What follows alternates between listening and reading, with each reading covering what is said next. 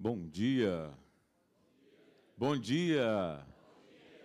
Feliz Dia dos Pais a todos os papais, todas as mamães que fazem esse papel também de pai. A gente sabe que às vezes as irmãs aí é, ocupam também uma necessidade da ausência de um pai. Que você possa se sentir também fortalecida no Senhor nessa manhã, nesse dia dos papais. Ok?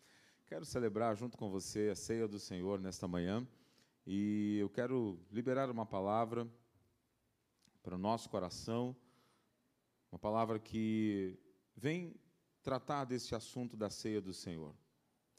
É um dia específico, não apenas o dia dos pais, mas é o dia em que o nosso Pai que está no céu, ele nos presenteou.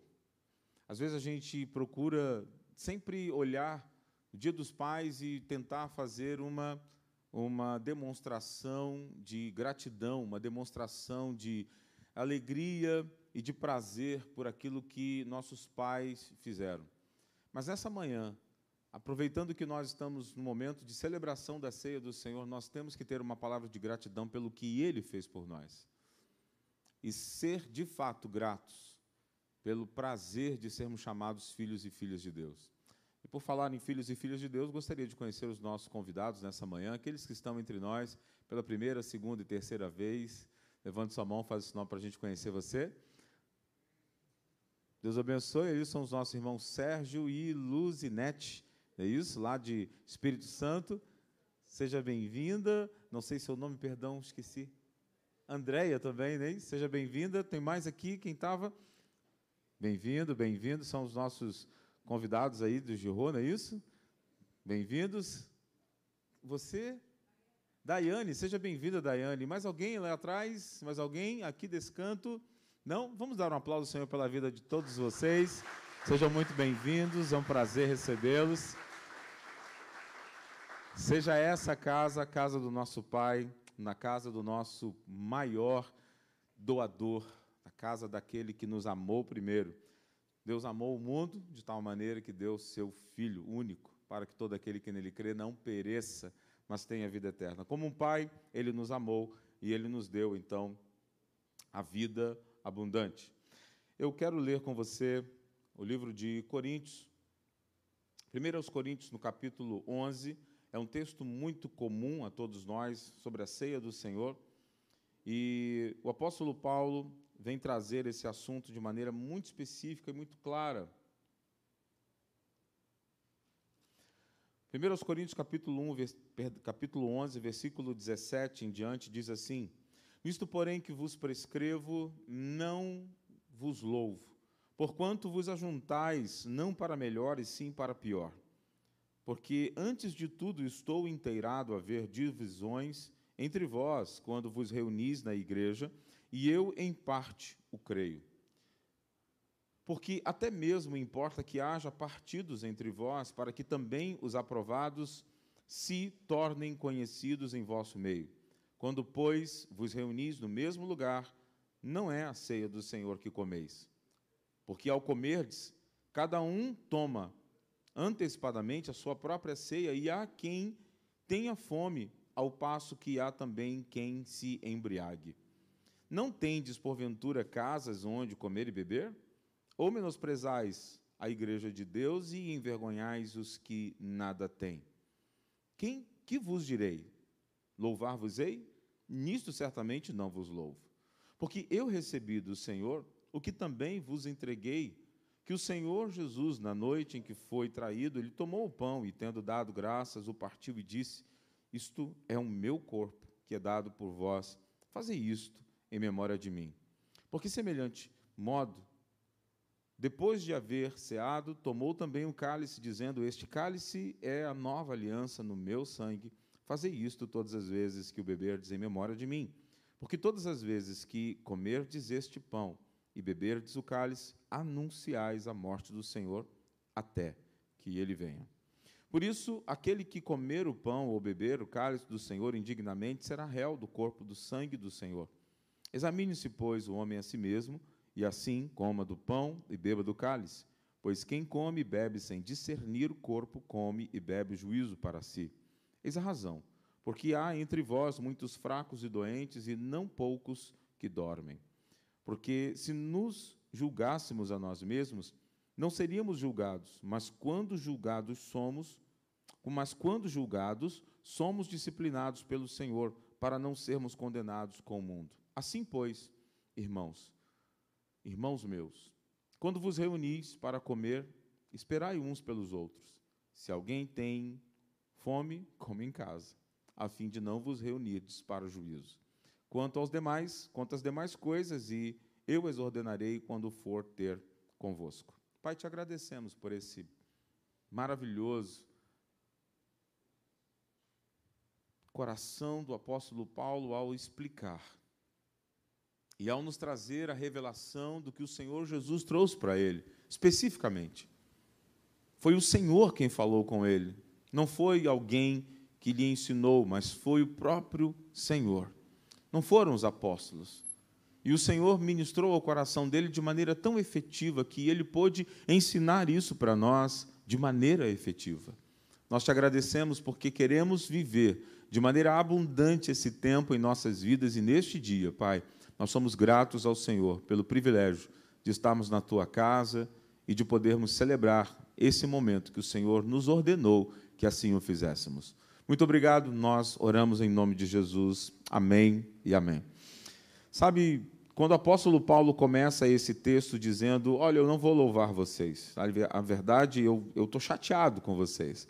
Paulo, de coração aberto, ele é muito claro, muito franco, quando ele diz aos irmãos: Eu não tenho que louvar vocês, eu não tenho que falar nada que possa elogiar vocês, porque vocês estão tomando a ceia do Senhor como se fosse algo muito comum. E não é algo comum. Vocês não estão reunidos aqui só para comer e beber. Vocês não estão reunidos aqui só para que uh, a gente se reúna para um momento de descontração. Vocês não estão reunidos aqui só para que nós comamos e bebamos. E olha, há quem fique até embriagado. Uau! Às vezes a gente lê um texto como esse e fala assim, mas como assim? Como é? Porque a gente está tão acostumado com a nossa liturgia de culto, a nossa liturgia de celebração de ceia, que a gente não se dá conta de como era a ceia de fato na igreja uh, do, do, de Atos dos Apóstolos.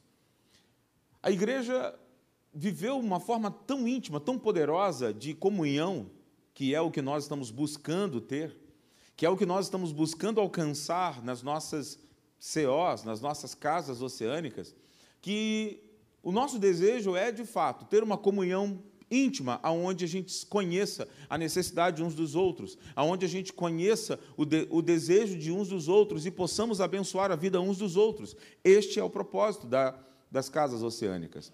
Por exemplo, nós estamos aqui agora sentados todos no mesmo lugar, na mesma, no, no mesmo espaço, mas eu acredito que a maioria de nós não se conhece.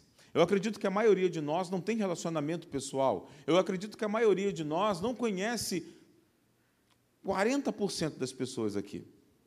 E aí fica a, a dúvida: como ter relacionamento quando nós estamos reunidos em grande grupo? Quando, quando vamos ter relacionamento se nós não nos conhecemos uns aos outros? Por isso a necessidade de nos reunirmos nas casas. E aí, quando a igreja de Atos dos Apóstolos se reunia, eles faziam o que nós também fazemos nas nossas comunhões, nos nossos encontros, agora nas casas oceânicas. Bem disse Diácono Endel o que nós estamos vivendo, e eu posso dizer que maravilhoso demais. A gente já está ouvindo muitos testemunhos, em particular na nossa casa oceânica. Nós vivemos um testemunho maravilhoso essa semana.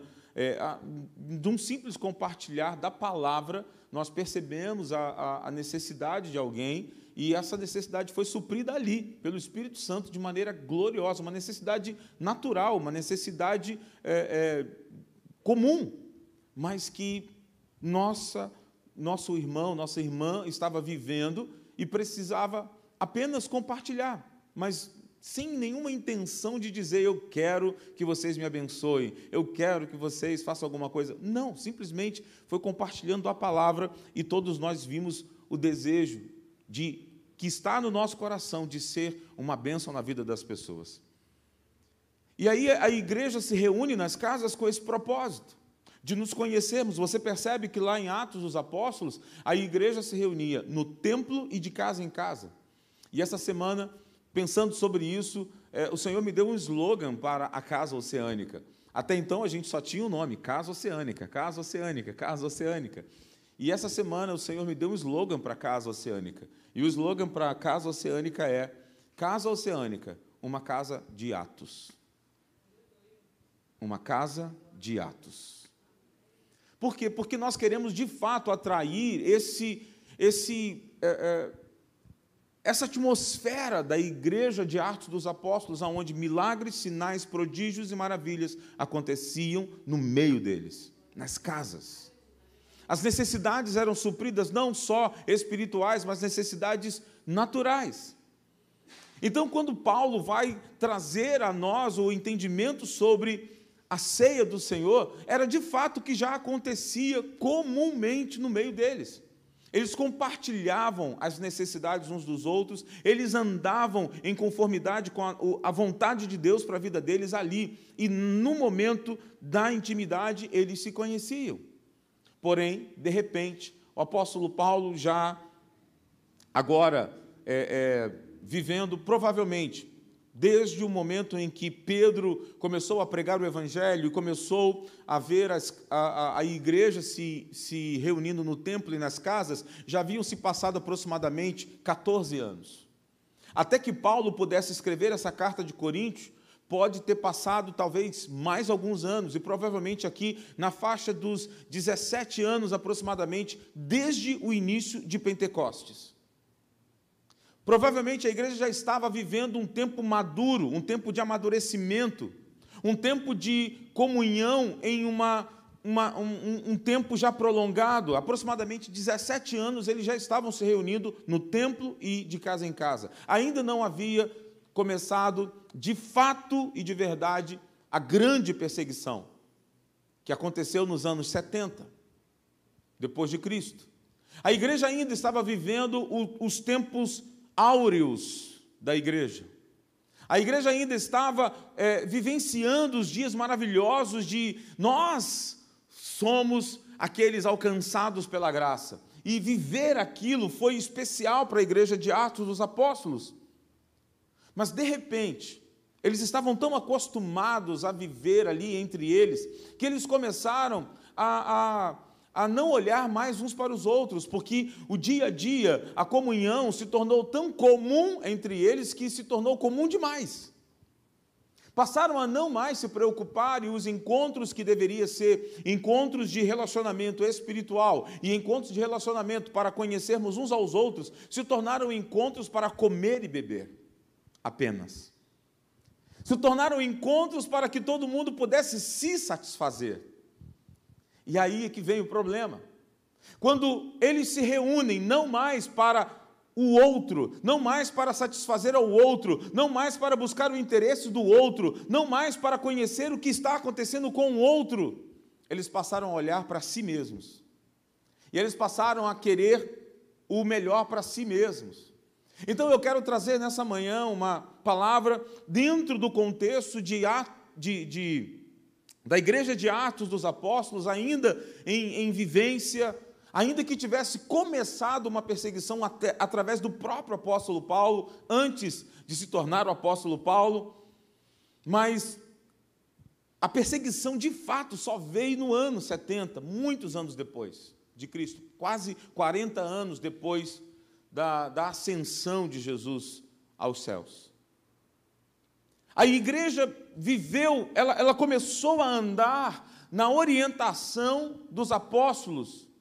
Como diz Atos 2, 42, eles perseveravam unânimes na comunhão do pão, nas orações, no partir, não é isso? Na obediência, né? Na, coloca para mim, por favor. Perseveravam na doutrina dos apóstolos, na comunhão, no partir do pão e nas orações. Essas eram as características da igreja primitiva. Se tem um retrato da igreja, se tem uma forma de você destacar o que era a igreja de Atos, era dessa forma. Eles ouviram as orientações da doutrina, ou seja, a, a, a, a, a, maneira de viver, a maneira de ser, a maneira de se reunir, eles andaram dentro da orientação dos apóstolos, na comunhão, no partir do pão e nas orações. Porém, passados anos, anos a fio, aquilo se tornou natural demais. O sobrenatural se tornou natural demais. E aí começou-se a a ter não mais preocupação na vida do outro, e sim na sua própria vida. E quando você lê, que o apóstolo Paulo diz, uh, uh, ele diz no versículo 18, do capítulo 11 de 1 Coríntios: Porque antes de tudo eu estou informado a haver divisão entre vós quando vocês se reúnem. Você consegue imaginar isso, irmãos? De repente, uma igreja que era tão poderosa, uma igreja que tinha tanta fé, uma igreja que tinha tantos milagres no meio deles, uma igreja que, pro, que proclamava o reino de maneira tão poderosa, de repente se tornou uma igreja que estava tendo divisões no meio deles. E por que a divisão? Porque eles não mais se preocupavam uns com os outros, mas se preocupavam consigo. Quando você deixa de se preocupar com o outro, quando você para de ter a visão do próprio Senhor Jesus, porque Jesus não veio para si, ele veio cumprir a vontade do Pai. Ele veio cumprir o desejo do Pai. Ele nunca veio para fazer o que ele queria. E muitas vezes eu me pergunto e eu me coloco nessa condição hoje de pai. E eu digo até que ponto nós estamos dispostos a ser obedientes aos nossos pais. Eu ainda ontem estive ministrando junto com o pastor Mariano lá na igreja de Caxias, Nova Vida de. Gente, eu esqueci o nome do bairro lá. Enfim, estive ministrando ontem lá aos homens e eu falei isso para eles. E eu disse: até onde nós estamos dispostos a obedecer ao nosso Pai. Até onde nós estamos dispostos a ser fiéis à orientação dos nossos pais? Porque eu lembrei do meu próprio pai, e eu disse: meu pai já é falecido há pelo menos cinco anos, e eu falei a respeito do meu pai. Meu pai foi um péssimo exemplo para mim, um péssimo exemplo para minha casa, porque meu pai, ainda que cristão, não tinha atitude cristã. Mas eu louvei a Deus e louvo a Deus pela vida do meu pai, pelos ensinos naturais que ele deixou, pelo menos para nós. No, no sentido espiritual, não foi nada legal.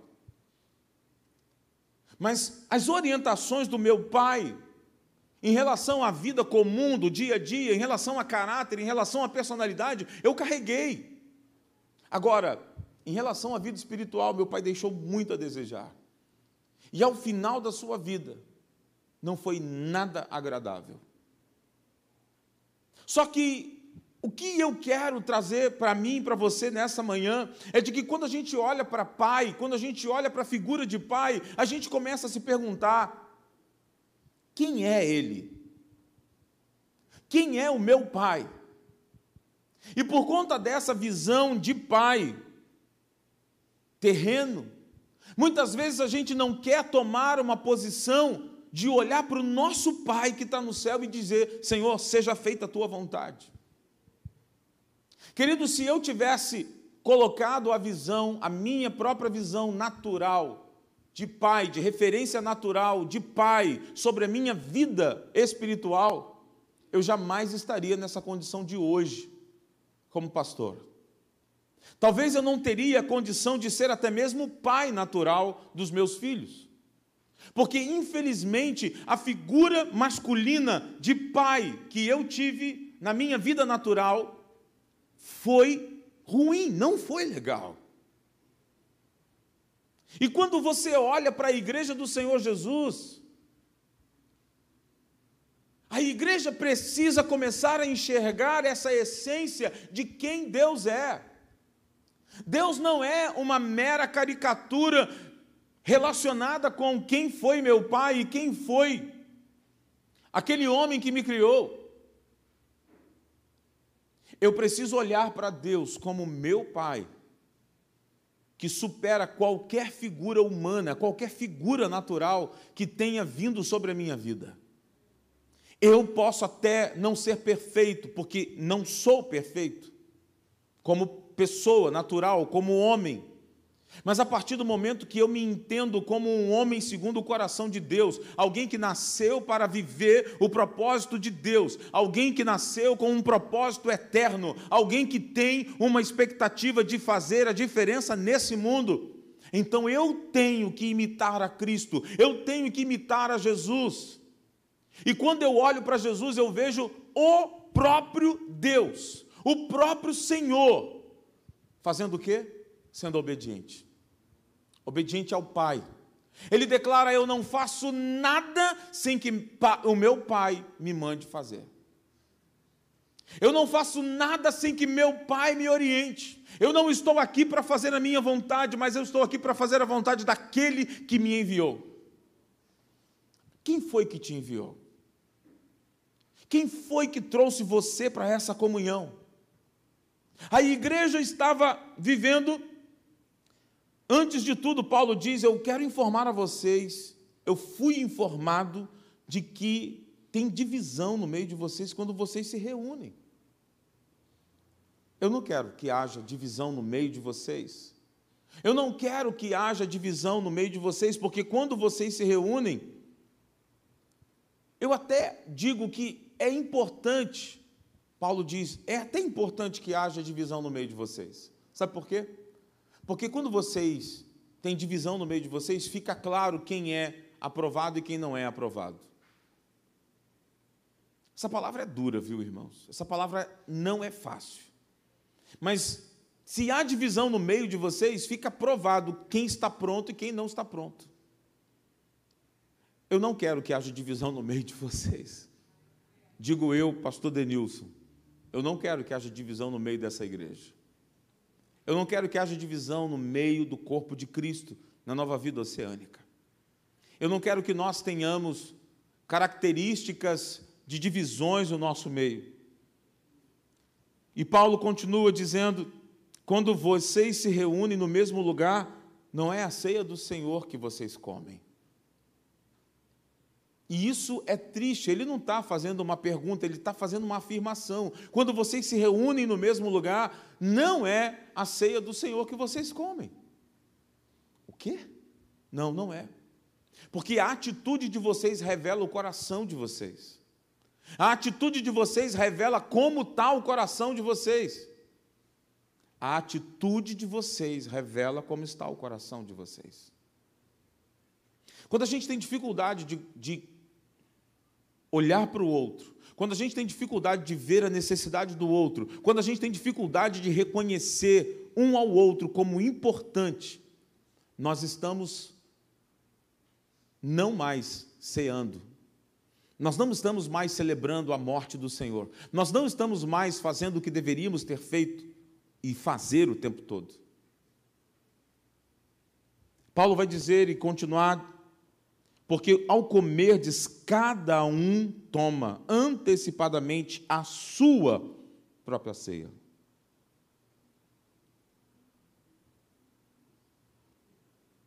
Qual é a tua intenção ao, ao se aproximar da casa do Senhor? Qual é a sua intenção ao estar presente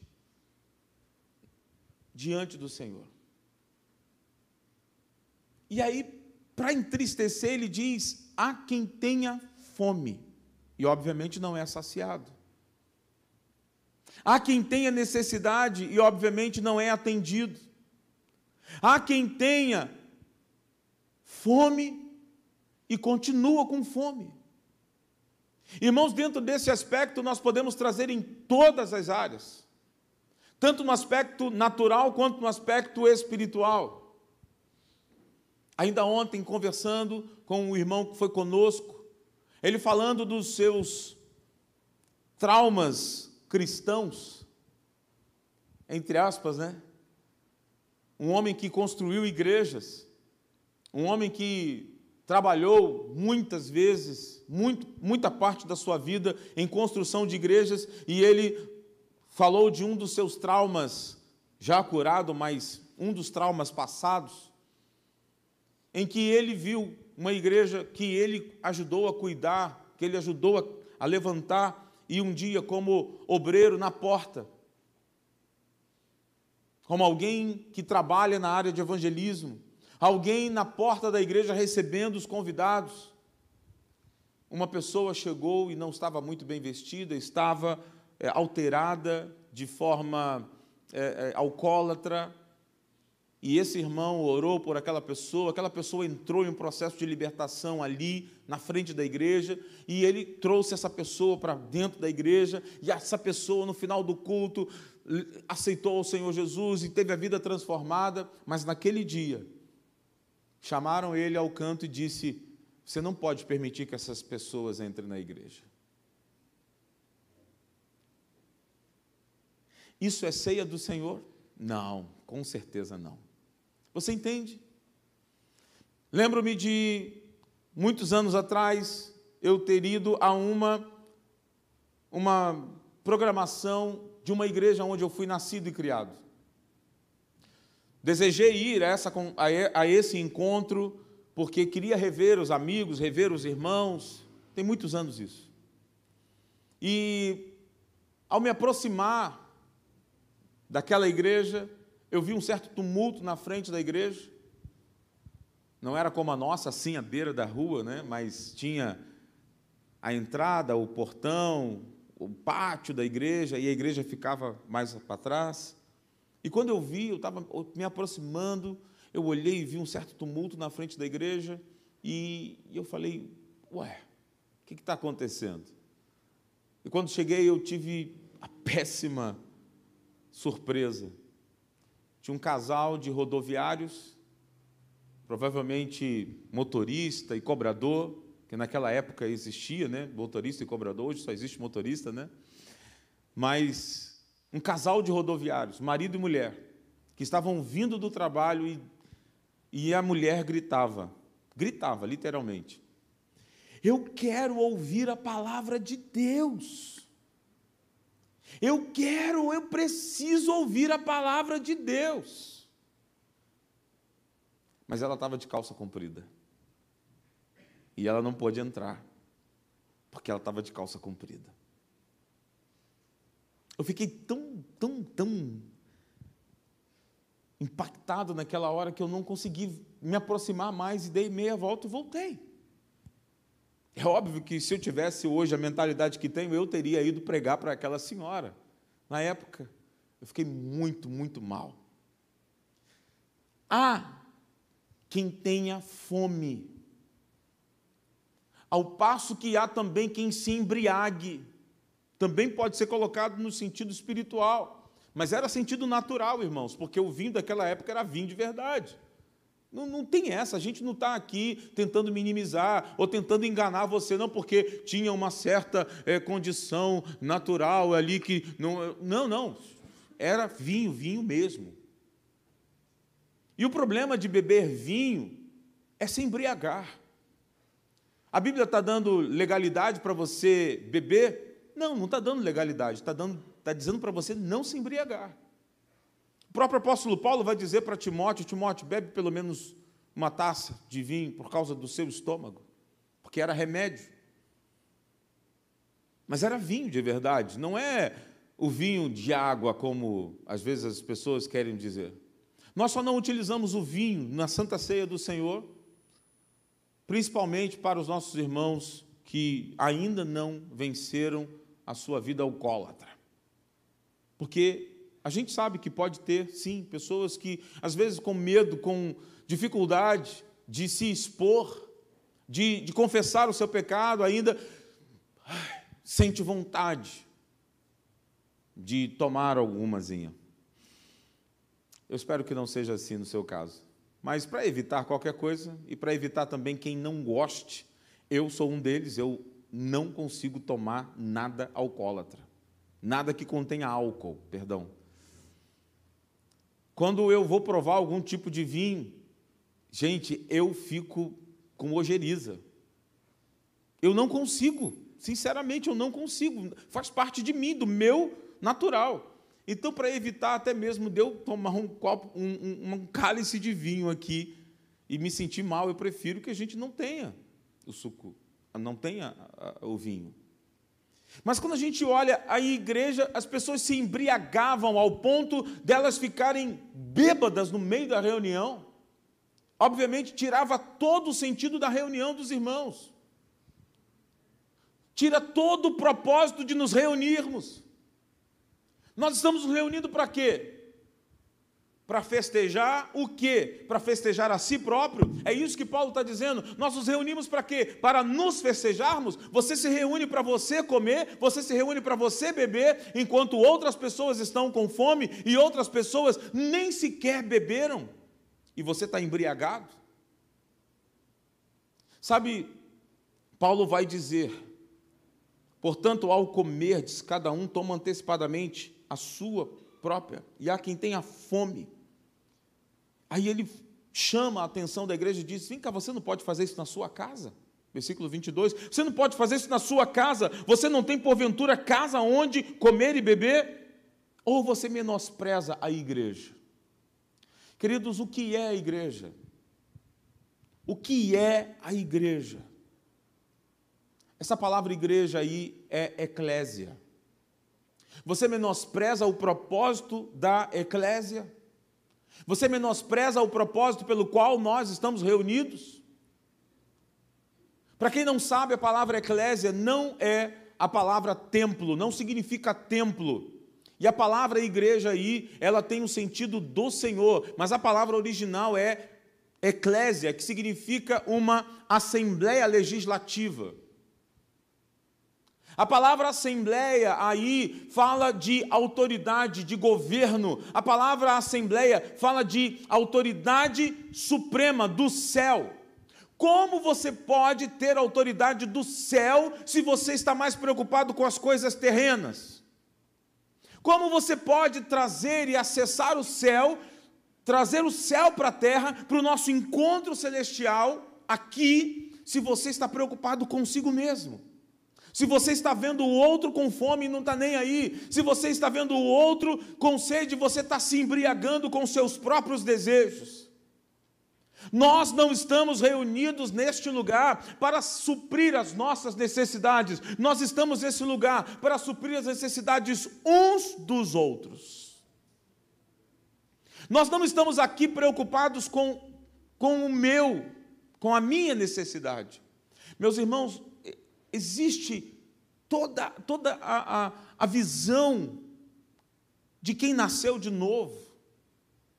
São paradigmas novos para quem nasceu de novo, são visões novas para quem nasceu de novo, é um tempo novo para quem nasceu de novo. Nós não podemos andar nas mesmas mentalidades que possuíamos antes de nos tornarmos filhos e filhas de Deus. Antes você era egoísta, mas agora você é filho de Deus. Você não é mais egoísta, você não anda mais preocupado consigo. Você não está mais preocupado com a sua vida, com a sua fome. Porque dentro da, das contradições do Evangelho, das palavras que de fato mudam a nossa realidade, é, é dando que se recebe é amando que se é amado, é oferecendo a sua face para que você seja exaltado, é se humilhando para ser exaltado. E que tipo de humilhação é essa, pastor? Que tipo de humilhação eu tenho que me humilhar? Essa, esse tipo de humilhação, acredite, é simplesmente colocar o outro acima de você. Não é de fato se humilhar e ficar pisado por alguém, não é isso, não tem nada disso é colocar o outro acima de você, isso é se humilhar, é fazer o que Jesus disse, ele se humilhou a si mesmo, assumindo a forma de servo, como nós cantamos, e a si mesmo se humilhou. Que tipo de humilhação Deus quer que nós tenhamos?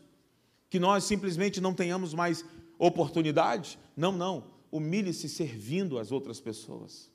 Humilhe-se dando a sua vida por outras pessoas. Olhe para Jesus como aquele que é o exemplo que você possui, o exemplo que você tem de melhor condição de ser alguém que faz a diferença nesse mundo. Você ignora a igreja? Você ignora que nós estamos aqui como eclésia, como um corpo de autoridade celestial para trazer palavras e decretos do sobrenatural para criar novos céus e novas terras. Nós estamos aqui como autoridade celestial para criar um novo ambiente sobre essa cidade. Estamos como autoridade celestial para criar uma nova oportunidade para você, para você, para você, para você, para cada um de nós. Nós não estamos aqui simplesmente para comer e beber de um pão e um cálice de suco de uva. O que é que isso de fato significa, irmãos? Não é comer e beber, é olhar para o outro, é considerar o outro, é ver o outro acima de você mesmo. Isso é igreja. É você começar a olhar e perceber, Senhor, o que é que o Senhor está querendo dizer para o meu irmão? O que é que o Senhor está querendo dizer para minha irmã?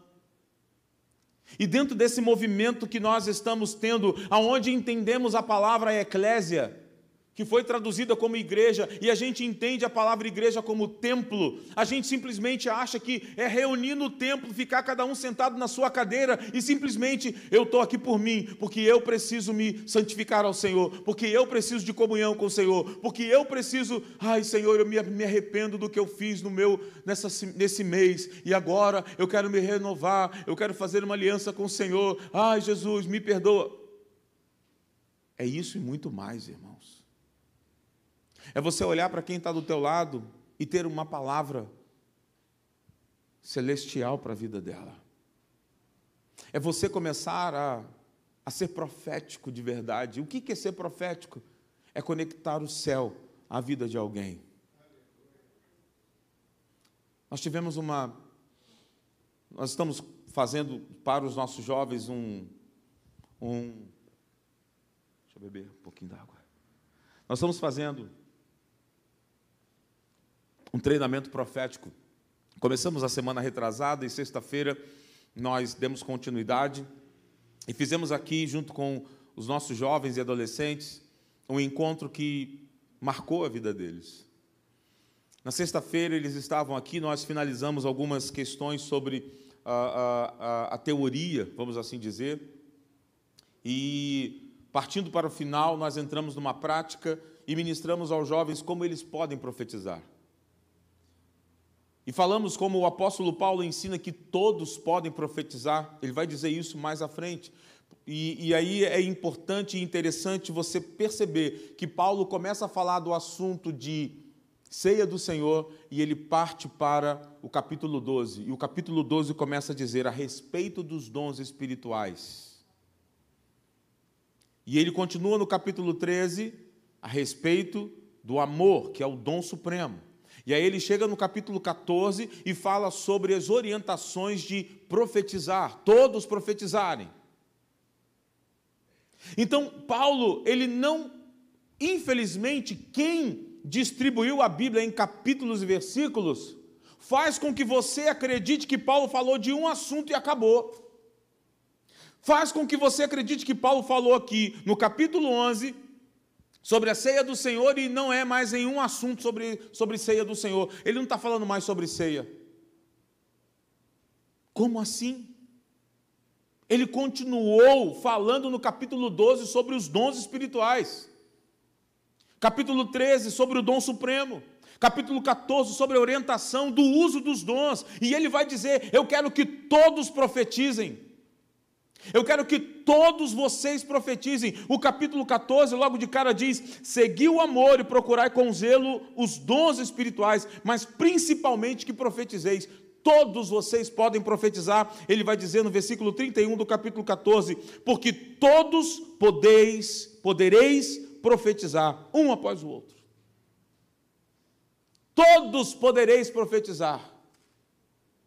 Então, quando Paulo trata do assunto da ceia do Senhor, você acha que ele está tratando apenas de pão, de pão natural?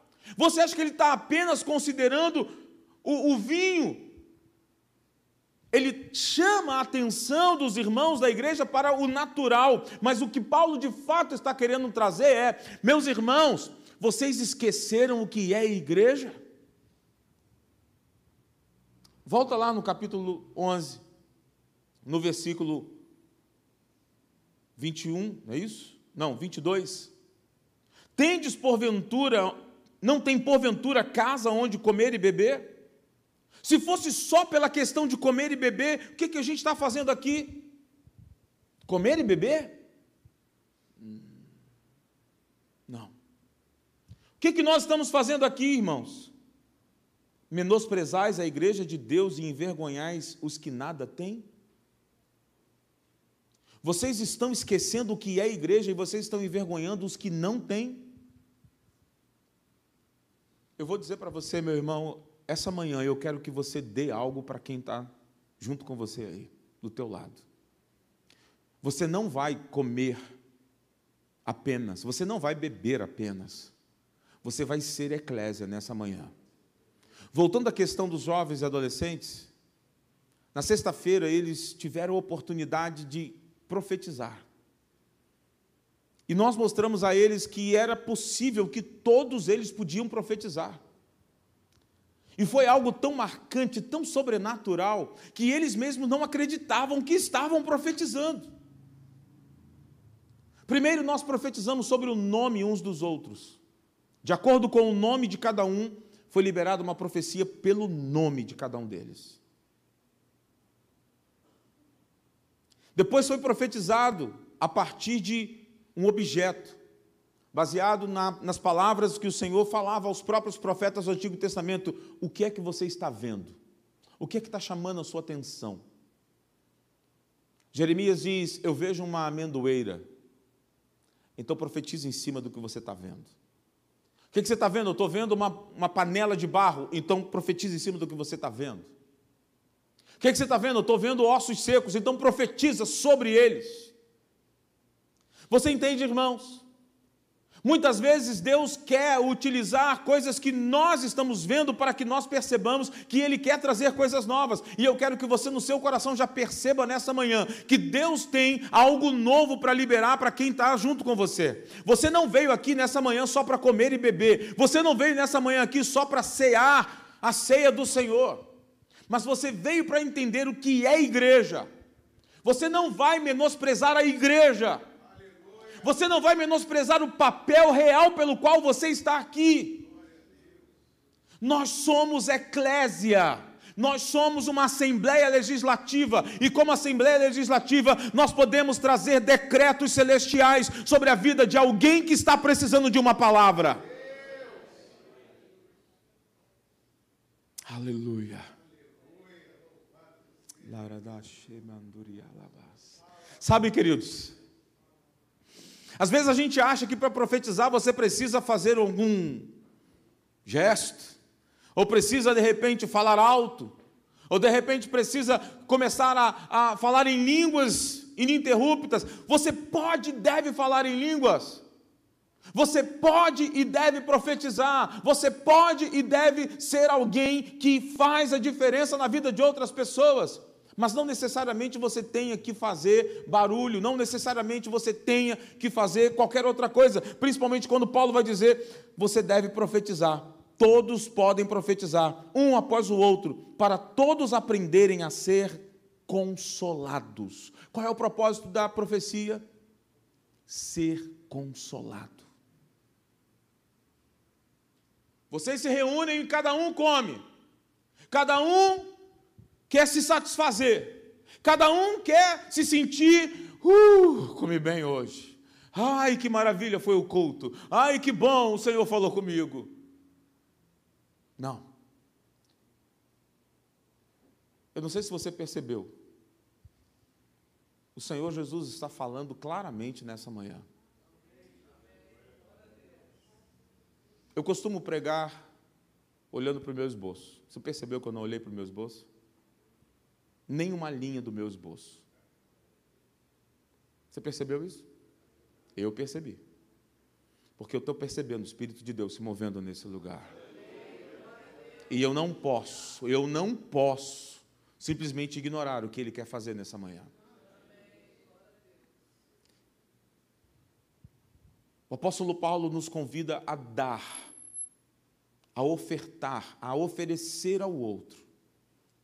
E não se preocupar mais consigo mesmo, porque você também vai receber quando você der. Então, nessa manhã, eu quero que você faça algo que talvez você nunca tenha feito na tua vida. Você vai profetizar nessa manhã. Você vai profetizar nessa manhã. Eu não sei qual é o significado do teu nome, mas você vai profetizar. Eu gostaria que você se juntasse a alguma pessoa que tiver aí, se você estiver sozinho, se você estiver com duas pessoas, sentado ao lado de duas pessoas, por favor, sente-se ao lado de alguém. Se você está com marido, mulher, fica ao lado da sua esposa, mas você vai profetizar. Pastor, como é que é isso? Pastor, como é que é, como é, que é esse negócio? Pergunta o nome dessa pessoa que está ao seu lado. Se tiver alguém sozinho, por favor, aproxime-se de alguém. Mas não, não fique sozinho, por favor, não fique sozinha. Isso, obrigado, Tati. Pergunta o nome dessa pessoa que está ao seu lado. Qual é o nome?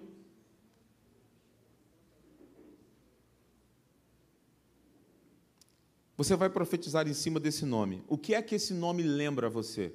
Esse nome pode lembrar um personagem bíblico, esse nome pode lembrar algum, algum objeto, esse nome pode lembrar alguma ação ou alguma atitude, mas nessa manhã você vai profetizar. Por exemplo, Daiane, nossa visitante. Daiane, o Senhor te chama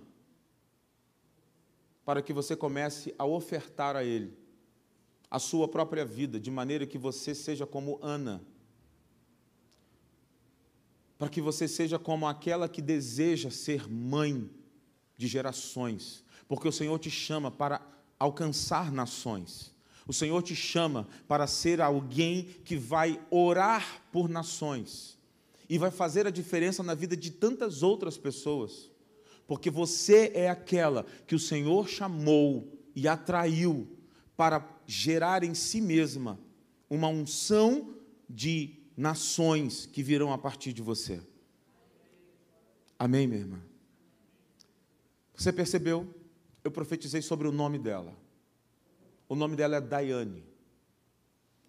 Ela pode dar o que Ana teve na sua própria vida. Você entendeu o que é profetizar? Você também pode profetizar de acordo com a roupa que esse seu irmão está usando. Se é a cor amarela, você pode lembrar do sol da justiça. Se é a cor verde, você pode falar sobre rubis, esmeralda. Você pode falar sobre qualquer coisa, você pode profetizar de qualquer maneira, mas você vai abrir a sua boca e você vai profetizar. Pode ser um óculos que a pessoa esteja usando, você vai profetizar de acordo com o óculos que ela está usando. Ela pode estar usando um, um blazer, ela pode estar usando um, um, um, um casaco, e você vai profetizar em cima do casaco. Você está entendendo?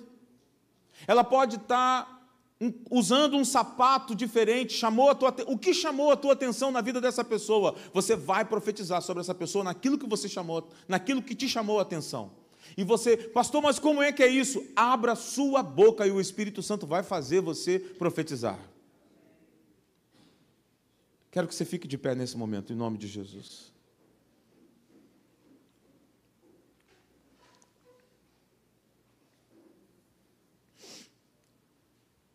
Espírito Santo de Deus.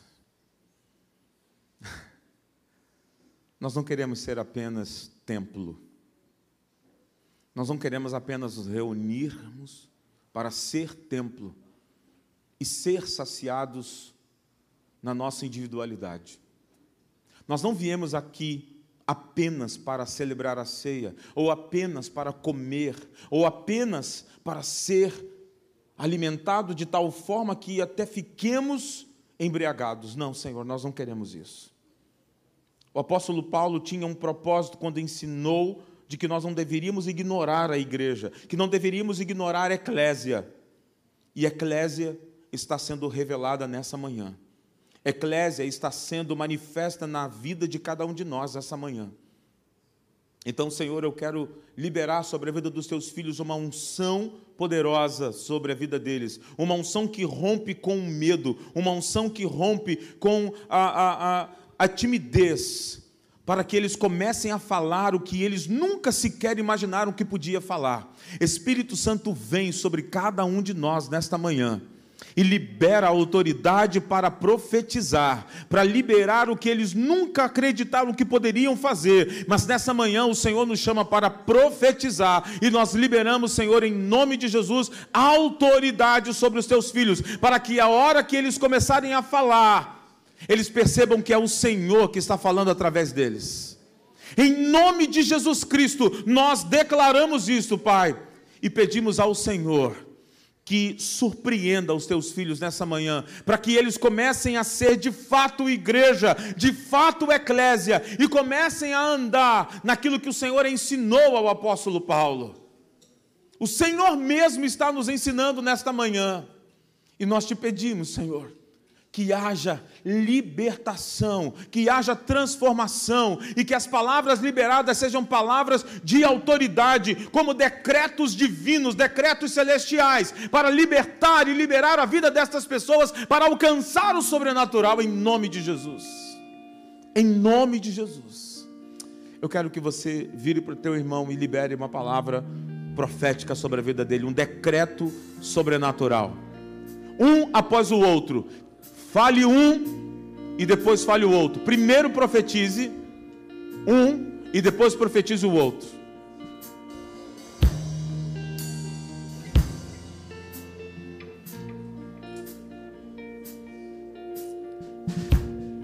Inclusive os adolescentes, todos, todos, todos.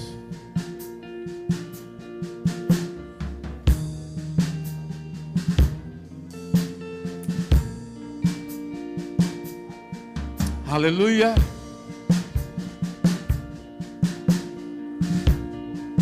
Profetize, profetize, você é profeta. Você é profetiza. Aleluia.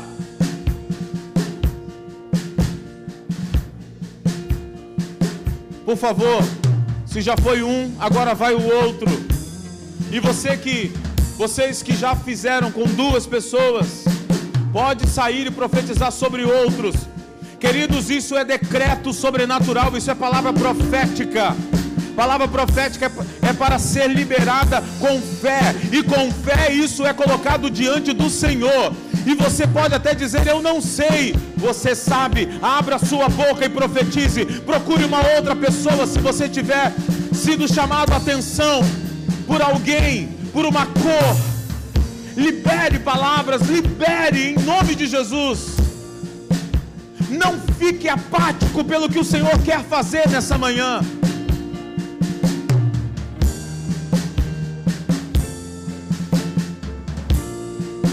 Senhor, nós liberamos dons, nós liberamos dons nesta manhã. Nós liberamos palavra de sabedoria, liberamos palavra de conhecimento, liberamos dons para curar, liberamos dons de operação de milagres, liberamos profecia, liberamos discernimento de espírito, liberamos variedade de línguas, liberamos palavra de interpretação de línguas. Nós declaramos em nome de Jesus. Se você está sentindo que deve liberar cura, então libere cura sobre a vida da pessoa que está aí com você nessa hora libere cura. Você tem dons. Os dons estão liberados para a igreja. Os dons estão liberados para os filhos e filhas. Não fique apático e comece a agradecer ao Senhor. Se você já recebeu, então tome, comece a agradecer e diga: Senhor, obrigado, obrigado por essa palavra. E eu libero essa palavra para todo o funcionamento em minha própria vida. Que ela alcance, ela alcance o lugar de destino em minha própria vida, em nome de Jesus. Seja a voz profética, seja a voz de Deus seja voz profética. Seja impulsionado, seja impulsionada pelo Espírito Santo. É Ele quem está em você. Talvez você diga, pastor, eu não sinto o Espírito Santo. Acredite, Ele habita em você, Ele está em você, Ele vive em você, Ele te capacitou, Ele te deu autoridade, Ele te deu voz de autoridade. Você não veio só para você nessa manhã, você está aqui por alguém, você está aqui pelo outro. E é dando que se recebe, é ministrando sobre o outro que você será ministrado. Maridos ministrem sobre suas esposas. Esposas ministrem sobre os seus maridos. Pais ministrem sobre os seus filhos.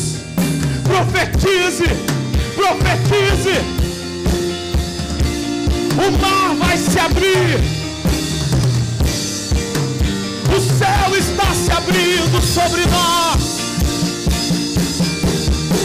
A igreja começa a se considerar como ela é de fato. Ela é eclésia, ela é autoridade, autoridade celestial, ela é autoridade profética, ela é autoridade para manifestar o reino.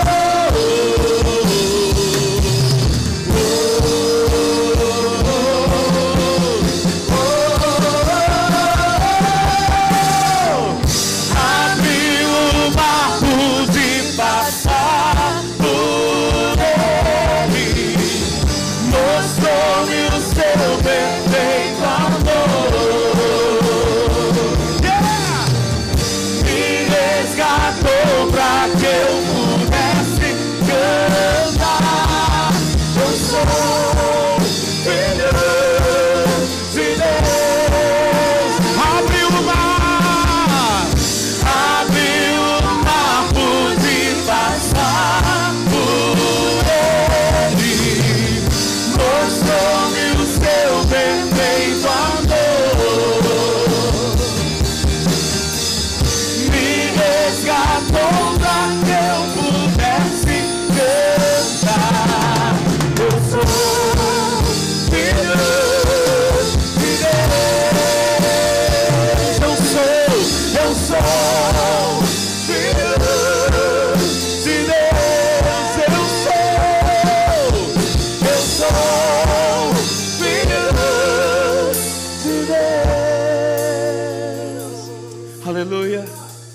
vamos distribuir os elementos. E nós vamos dar continuidade a esse momento. E enquanto eles estão distribuindo, pode começar a distribuir, por favor. Nós vamos continuar cantando essa canção. Você vai declarar através dessa música: Eu sou filho de Deus. Ele me desvenda como uma melodia. Ele me transforma numa realidade pela qual eu nem acreditava antes. Mas em nome de Jesus Cristo, fique à vontade.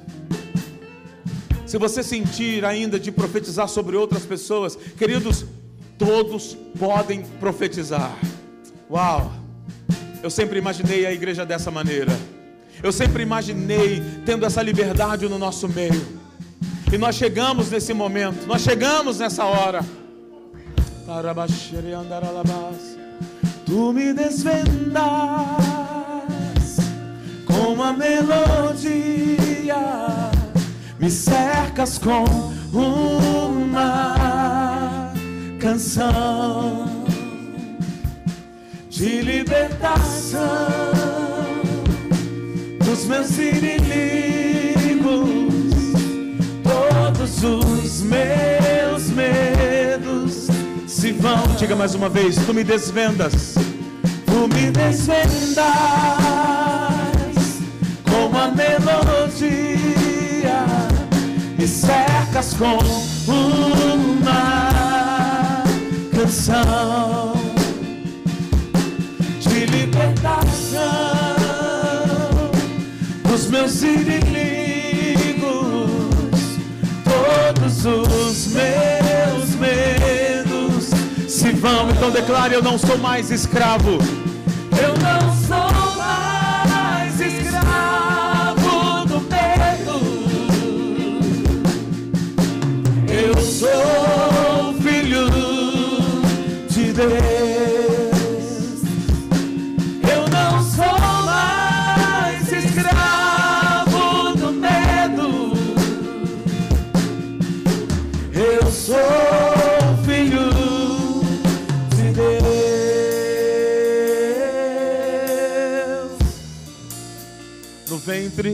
Ventre, da minha mãe, quando me escolheu, o amor chamou meu nome. Eu nasci outra vez Nasci outra vez. em tua família. família. O teu sangue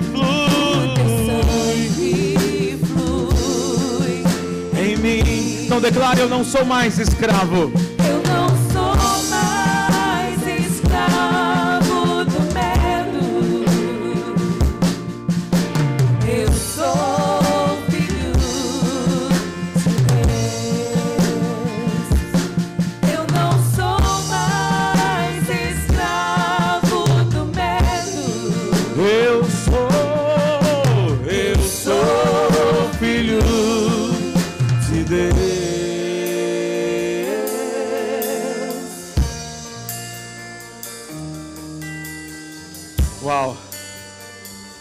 Você que não pôde pegar o seu cálice porque não passou pelo batismo nas águas, essa é uma necessidade que você possui. Isso é uma necessidade, sim. Você precisa passar pelas águas do batismo. Paulo vai tratar isso justamente no capítulo 10, quando ele diz: E beberam da mesma fonte espiritual, porque bebiam de uma pedra espiritual que os seguia, e a pedra era Cristo. Entretanto, não se agradou da maioria deles, razão porque ficaram prostrados no deserto. Essas coisas se tornaram exemplos para nós, a fim de que não cobicemos as coisas más, como eles as cobiçaram. Perdão, o versículo que eu queria ler é: Irmãos, eu não quero que vocês ignoreis que os nossos pais estiveram todos sob a nuvem, todos passaram pelo mar, tendo sido todos batizados, assim na nuvem como no mar, com respeito a Moisés. Todos eles comeram de um só manjar espiritual e beberam da mesma fonte espiritual, porque bebiam de uma pedra espiritual que os seguia, e a pedra era Cristo. É uma necessidade passar pelo batismo nas águas. É uma necessidade você passar pelas águas, porque, como exemplo do que está escrito aqui no capítulo 10, é necessário que eles saíssem de uma velha natureza de escravos e passassem pelo mar, como se estivessem sendo batizados por aquelas águas, e saíssem dali para uma terra prometida. Então é necessário passar pelo batismo, sim. Mas não fique constrangido de você não participar hoje, por favor, não fique constrangido, nem se sinta isolado, nem alguém deixado de lado, por favor, não se sinta assim. Mas sinta em você o desejo, a necessidade de querer participar desse momento. Deseje isso no teu coração. Nós temos uma aula para batismo, nós estamos programando o batismo para o próximo mês. Então, se você deseja se batizar, por favor, procure na nossa recepção e diga: Eu quero me batizar, eu quero, eu quero fazer parte desse momento. Segure o seu pão.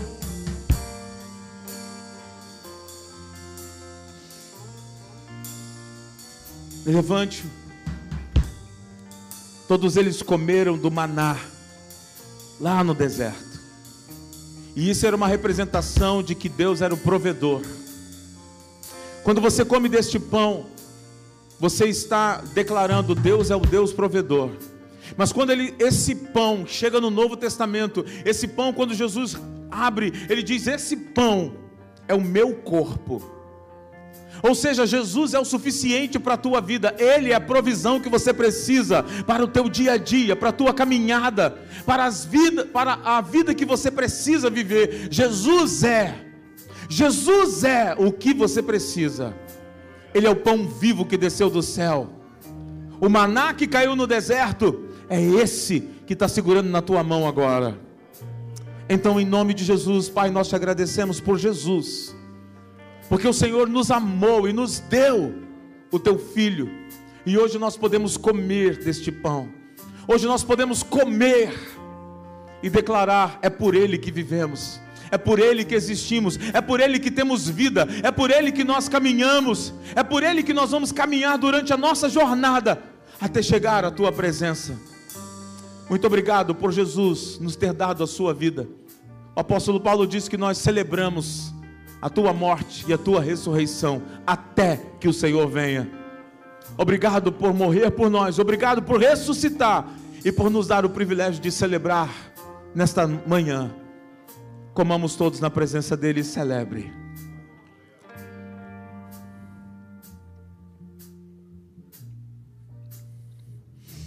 Aleluia.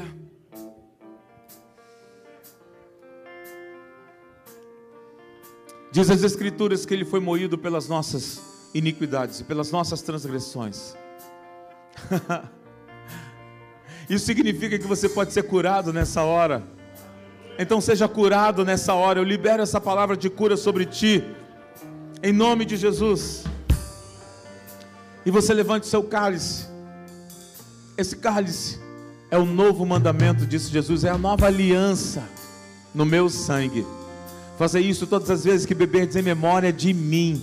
Senhor, nós lembramos de Ti nessa hora. Nós lembramos que o Senhor se deu por nós. O Senhor se entregou por nós e nós podemos fazer isso nessa manhã em memória de Ti.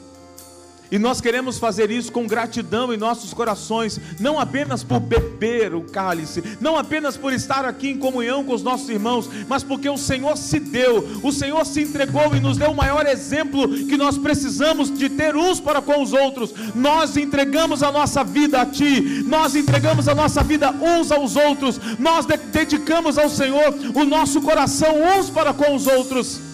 E eu declaro, Pai, que tu vives em nós e que esta aliança que o Senhor tem sobre nós é uma aliança eterna que nós carregaremos por toda a nossa vida. Nós te agradecemos, Senhor, e louvamos o teu nome por tudo que fizestes. Eu convido você a dar o seu cálice para alguém e trocar com alguém e liberar mais uma palavra profética sobre a vida dele, sobre a vida dela em nome de Jesus.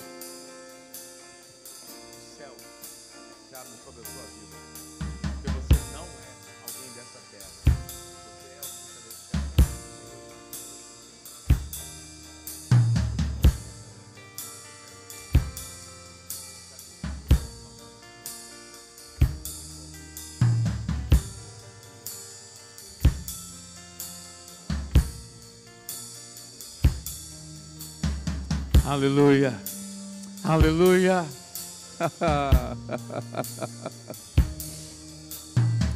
Tem alguém com fome nessa manhã? Come em casa. Mas se você está com fome de Deus, seja saciado nessa hora. Seja saciada nessa hora.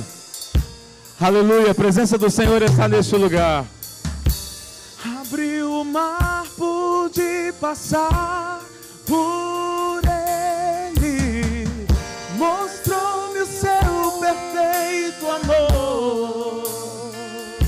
Declare, me resgatou. Me resgatou para que eu pudesse cantar. Eu sou filho de Deus. Abriu o mar,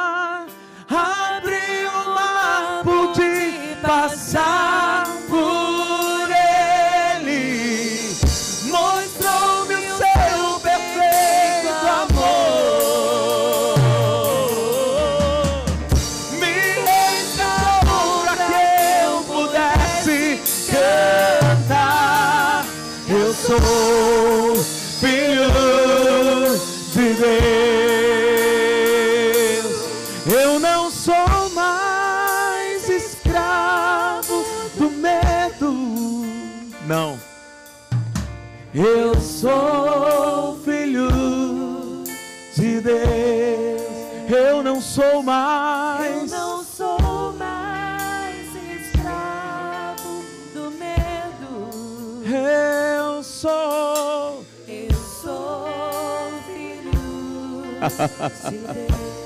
Senhor, nós não vamos andar mais olhando para o passado com medo de passar fome, com medo de ficar com falta. Esse tempo passou. Nós não somos mais escravos do medo e da necessidade, porque o Senhor é quem nos supre, o Senhor é quem nos dá uma família aonde todos cuidamos uns dos outros. E nesta nova aliança nós fizemos contigo, passamos pelo mar, já não temos que voltar atrás. Nós temos uma nova direção, nós temos uma nova vida, nós temos um novo caminho que o Senhor preparou. O Senhor estabeleceu uma nova jornada para nós nesta igreja, e nós estamos caminhando por ela.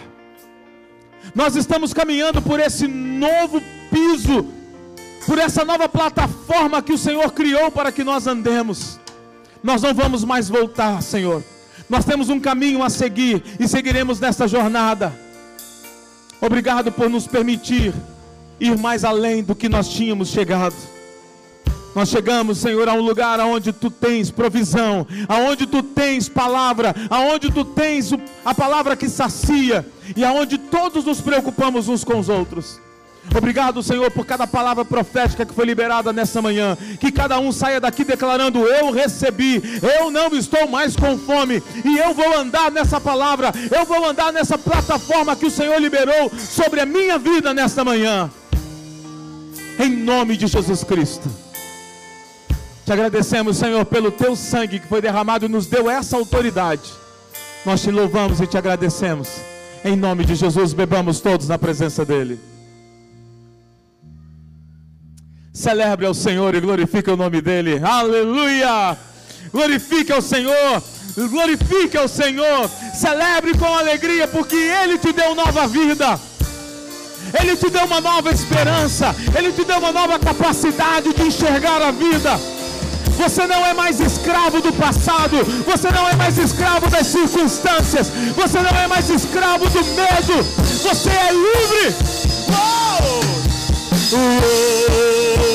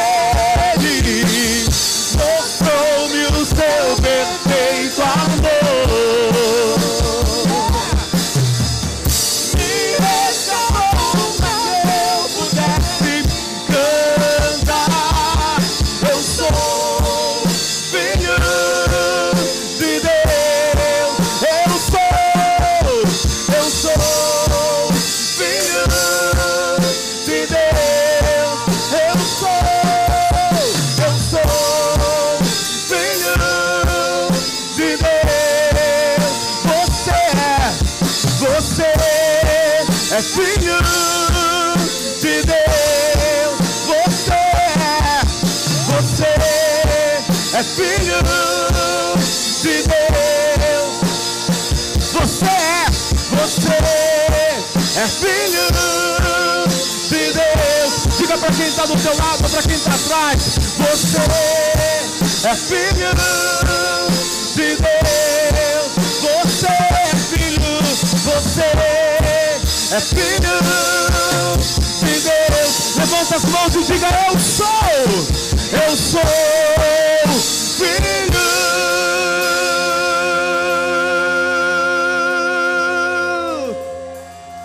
Bate no peito, bate no peito e diz: De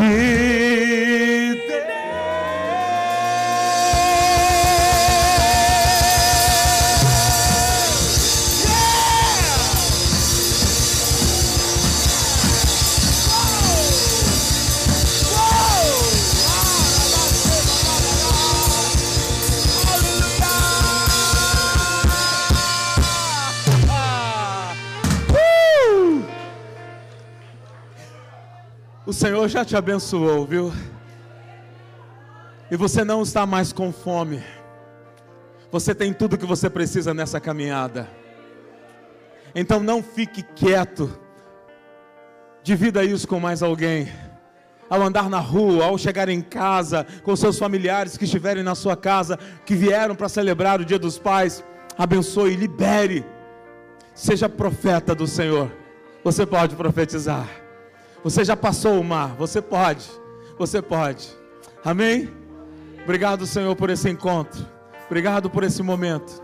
Ao nos despedirmos, continua, Senhor, fluindo através de cada um dos seus filhos em suas residências, para que ninguém mais tenha fome, para que a eclésia saia das quatro paredes e vá para as suas casas, e lá eles tenham autoridade governamental e sobrenatural, celestial, para liberar sobre suas próprias casas, sobre seus próprios filhos, em nome de Jesus Cristo. Muito obrigado, Pai. Recebe nossa gratidão, nosso louvor, em nome de Jesus. Deus já vos abençoou e continuará vos abençoando em nome de Jesus. Amém? Amém. Um bom domingo, feliz dia dos pais. Até o nosso próximo encontro às 18 horas. Espero ver você aqui. Um beijo no coração.